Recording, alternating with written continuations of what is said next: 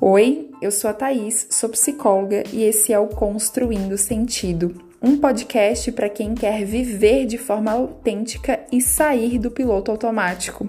Aqui eu vou misturar psicologia com o cotidiano para te ajudar a refletir sobre a sua jornada. Vem comigo!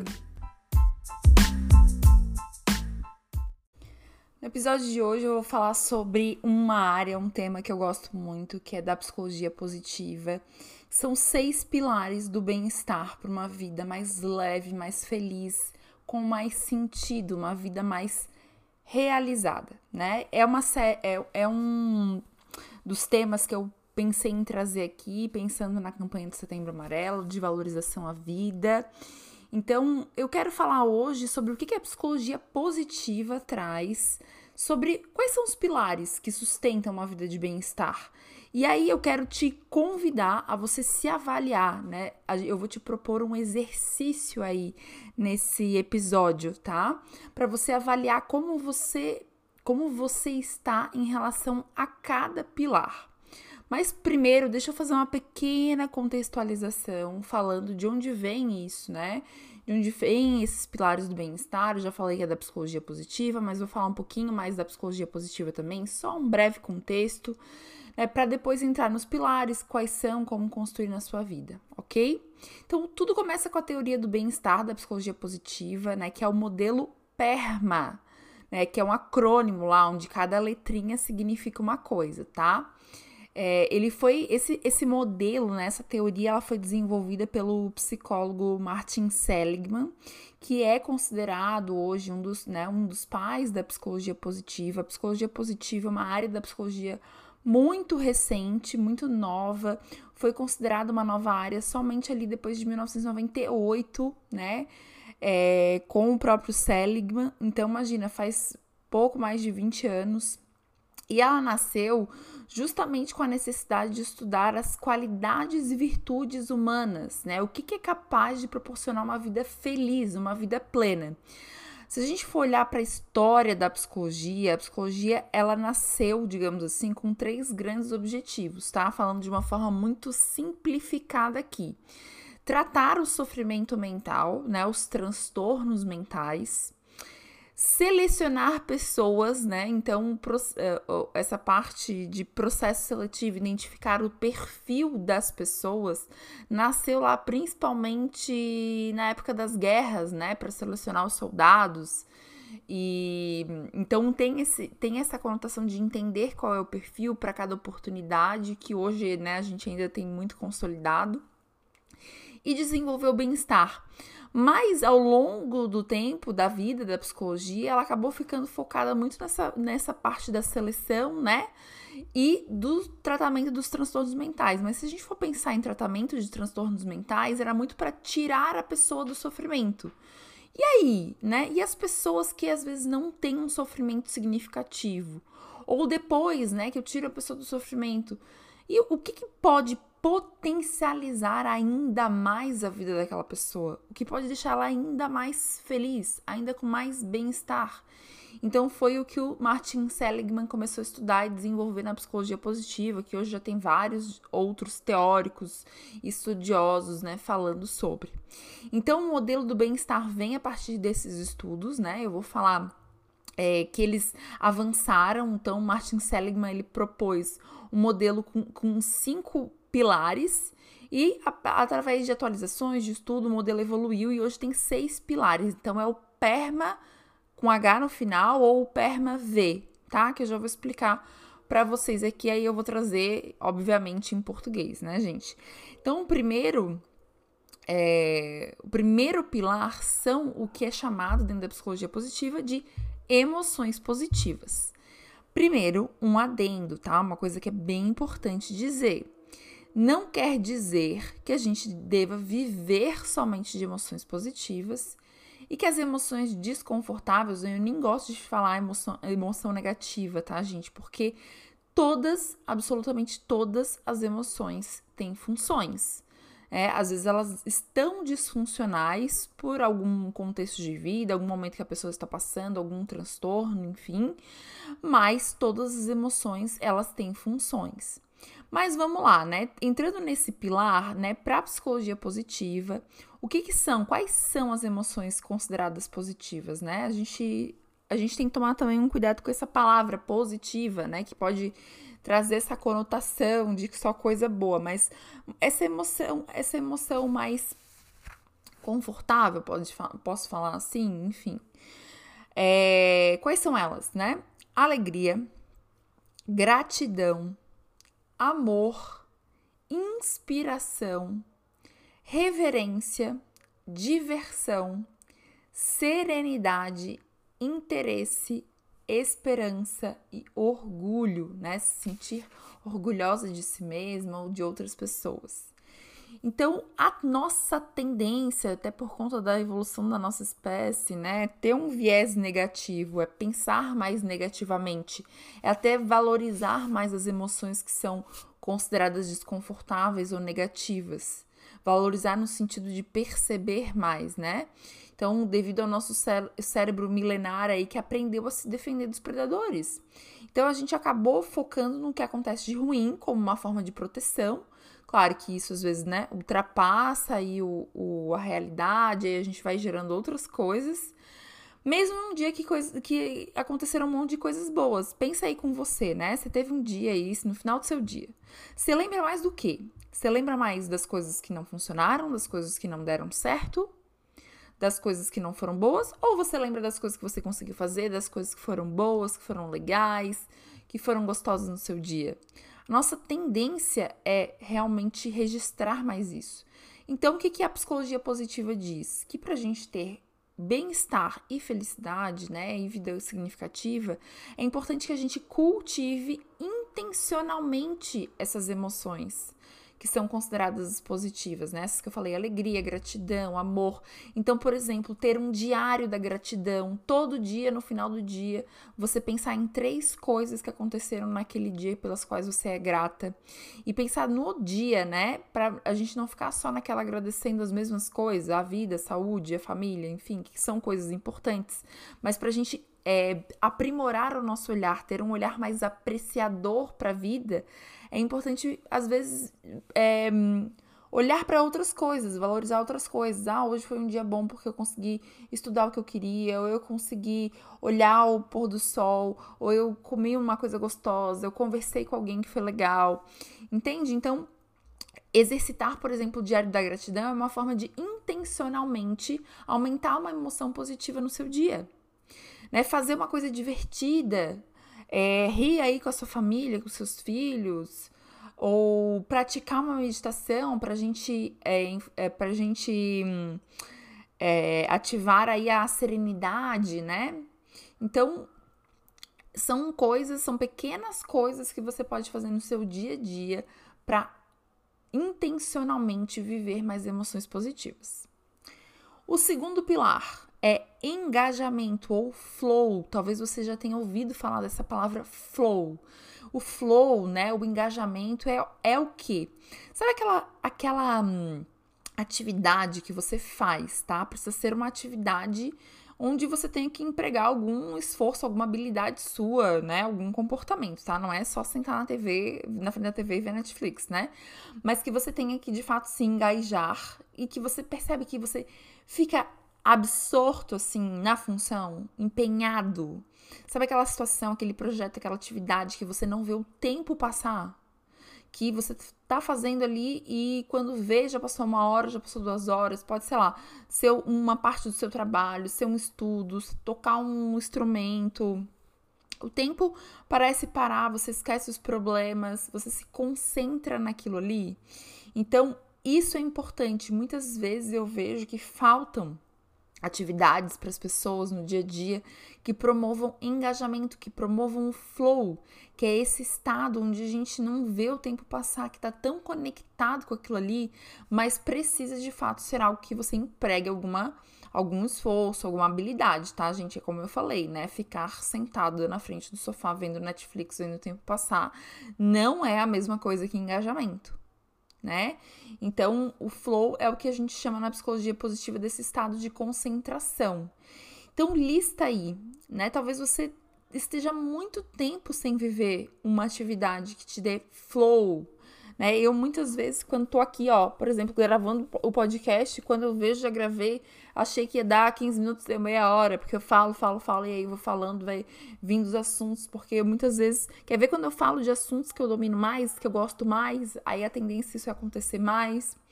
É, quando tô no atendimento, ou quando tô lendo um livro que eu, que eu gostei, que eu me identifiquei. Então, não precisam ser coisas grandiosas, tá? O que, o que eu te proponho é que depois, né, ou até você pare -se nesse momento esse podcast, ou se você não puder fazer isso depois, você faça, mas que você liste quais são as atividades que te deixam assim. O que, o que você faz que te faz entrar nesse estado de flow e verifica o quanto dessas ações estão na sua vida atualmente, porque muitas vezes a gente não tá fazendo essas ações e elas são muito importantes para o nosso bem-estar, ok? Terceiro pilar, relacionamentos positivos, tá? Não é qualquer relacionamento, vamos lá, né? E relacionamento positivo, mais uma vez, a gente precisa tomar cuidado com a palavra para não parecer aquela positividade tóxica, né? Relacionamento positivo não tem a ver com relacionamento perfeito, tá? Tem a ver com o conceito aqui do, da, do, da psicologia positiva, que é relacionamento. O que, que são os relacionamentos positivos, então? Relacionamentos que são. É, que existe uma base de confiança, de respeito, de admiração, onde eu posso contar mais do que ter mais problemas. Não é um relacionamento perfeito que eu não tenho problema, mas onde eu tenho bases sólidas, né, de respeito, de admiração, de confiança. E não tem a ver aqui quando eu falo de relacionamento só com relacionamento amoroso, tá? Para deixar bem claro aqui, eu tô falando de amizades, de relacionamentos familiares é, de, um, de, de pessoas realmente que você possa contar. Não precisam ser muitas, mas é importante que você cultive essas relações, ok? Então, também avalie aí na sua vida, né? Como é que está a qualidade dos teus relacionamentos? Para que lado a balança pesa mais? Os teus relacionamentos, eles estão te trazendo mais conexão? Eles estão te ajudando a se desenvolver? Você também ajuda o outro a se desenvolver? Porque isso eu acho que também é um, do, um dos pilares de um relacionamento construtivo, de um relacionamento positivo. Né? Existe confiança, respeito, admiração? Avalie hoje nos teus relacionamentos atuais. O quarto pilar aqui para uma vida de bem-estar, uma vida com sentido, é literalmente sentido ou significado. O sentido no viver geralmente vem do quê? De servir algo uma causa maior que nós mesmos, tá? Ou dar um significado para aquilo que a gente está vivendo, não viver só por viver, mas por algo. Não tem nada a ver com religião, tá, gente? Não tem nada a ver com uma crença. Quando eu falo algo maior que nós mesmos, né, é, é algo que não gire só em, ao entorno do nosso umbigo né? Pode ser, pode ser que você tenha uma causa humanitária, algum objetivo significativo. É importante para você proporcionar uma vida melhor para sua família, para os outros, para você mesmo também, mas aí a gente vai entrar num outro pilar, tá? Eu já vou falar disso. Aqui o sentido, o significado é importante que seja algo maior do que você, né? E quando eu falo de sentido, eu não tenho como não pensar no, no, em dois livros que daí eu quero indicar para você aqui, que é Em Busca de Sentido, do Viktor Frankl, que é um psicólogo. Ele ficou preso nos campos de concentração na Segunda Guerra Mundial. E ele já era, ele era psiquiatra naquela época, né? Depois que ele saiu dos campos de concentração é que ele desenvolveu uma abordagem dentro da psicologia. E ele fala muito, né, que o que manteve ele lá, claro, obviamente, né, que também sorte, porque milhões de pessoas morreram nos campos de concentração, infelizmente, mas o que ajudava ele a se manter vivo, né, independente das outras circunstâncias, era pensar em algo depois, era pensar no, depois, né? Em quem poderia estar esperando por ele, era ter esperança por algo, era, era imaginar que ele podia construir algo melhor no futuro, apesar daquela situação horrível que ele vivia. Então, e ele observava que nas outras pessoas também, pessoas que tinham esperança em algo maior, ou em algo que iam viver depois, ou que queriam, sei lá, ver a sua família.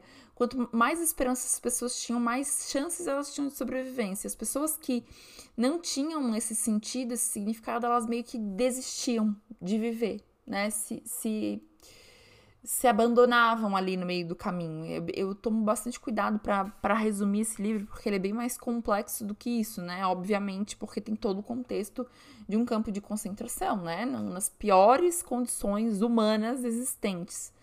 Mas é um livro interessantíssimo, belíssimo de ler. Inclusive, tem um outro que é Bailarina de Auschwitz, que também conta uma história real de uma menina que aos 16 anos ficou presa no campo de concentração de Auschwitz, né? E depois ela sai e ela conta toda a trajetória dela, o processo que ela chama de processo de cura dela. Ela vira psicóloga, né? Ela, ela se forma depois, mas você precisa ler o livro para ver toda a história que é muito belíssima, né? Apesar de ser muito dolorosa. Mas ela também traz esse contexto, tá? O quanto a esperança dela em determinadas coisas, tem pequenas coisas mas que estavam fora dela ajudaram ela a sobreviver o maior horror da vida dela. Então, para você entender mais sentido, eu recomendo esses dois livros: Em Busca de Sentido, do Viktor Frankl, ou A Bailarina de Auschwitz, da um, Edith Eva Eger. O nosso quinto e penúltimo pilar do, de uma vida com bem-estar com bem é o pilar de realização. Aí que eu vou trazer aqui, aquela questão que é focada em você, né? É que é a questão de cumprir meta, é, cumprir meta, ter objetivos pessoais, conquistar coisas que sejam realizadoras para você. E aí eu volto sempre a falar, não precisam ser grandes coisas, mas que sejam realizações para você. E, claro, né, é importante entender que tudo isso aqui que eu tô falando é um conjunto. Então, é, é, é importante sim eu me ver realizando, ter metas, ter objetivos, me ver cumprindo e atingindo, sem deixar de viver intencionalmente as emoções positivas que eu falei, o flow, os relacionamentos positivos, o significado né? Porque esses outros pilares, eles também são primordiais para que eu consiga viver a minha realização pessoal, né? Os, os meus objetivos pessoais. E aí o último pilar que eu vejo que também não dá para viver nada disso que eu falei antes sem é vitalidade ou saúde. Para ter bem-estar, a gente não pode esquecer que a gente é um ser integral, né? Não tem como ter é, realização, ter sentido na vida, ter relacionamentos positivos se você não te, se você não investir em cuidar de você, em cuidar da sua saúde. Pensa aí com você, né? Quando a gente tem uma gripe, uma febre, uma dor de barriga que seja, parece que tudo à nossa volta piora, porque a gente não tá bem naquele momento, né? Porque a gente não tá fisicamente bem naquele momento.